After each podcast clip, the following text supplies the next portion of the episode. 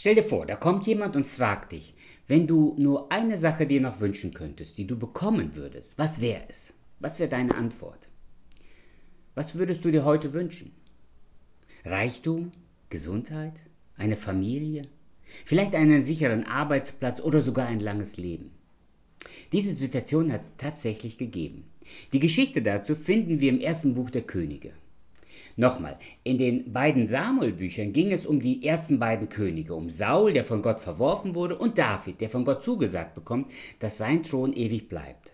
Im ersten Buch der Könige geht es hauptsächlich um Salomo, der ein Sohn aus der sündigen Beziehung mit Bathseba war. Gott ist so gnädig, dass er aus dem größten Unheil im Leben von David etwas Heilvolles macht. Salomo, der gemeinsame Sohn von David und Bathseba, wird König. Er war der weiseste König und er machte seinem Namen tatsächlich alle Ehre, denn sein Name bedeutet Friede. Und er führte Israel in die längste Friedenszeit der Könige Israels.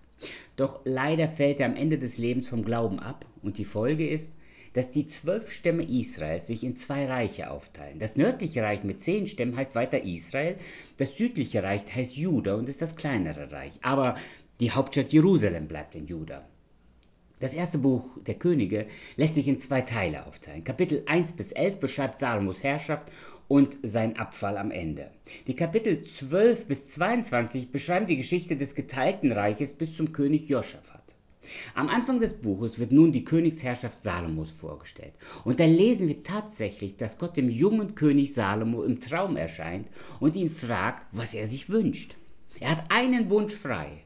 Und Salomo zögert nicht lange und sagt, so lesen wir in 1. Könige 3, Vers 9, so wollest du deinem Knecht ein gehorsames Herz geben, dass er dein Volk richten könne und verstehen, was gut und böse ist. Denn wer vermag dieses mächtige Volk zu richten? Gott ist so beeindruckt, dass Salomo nicht um Reichtum oder um ein langes Leben bittet, sondern um ein weises und gehorsames Herz, dass er ihm auch Reichtum und Wohlergehen gibt. Doch Salomo soll sich an Gottes Gebote halten. Gott beschenkt Salomo, aber Salomo muss nah bei Gott bleiben. Salomo wird zum weisesten Menschen der Welt. Er dichtet Lieder, regiert das Land mit Weisheit und Vernunft. Salomo baut den Tempel in Israel auf und die ganze Welt strömt nach Jerusalem, um Salomo kennenzulernen und von seiner Weisheit zu lernen. Doch am Ende seines Lebens fällt Salomo immer mehr vom Glauben ab. Er lebt nicht mehr in der Treue Gott gegenüber und das große Friedensreich Israels zerfällt in sich selbst. Was für eine Tragödie.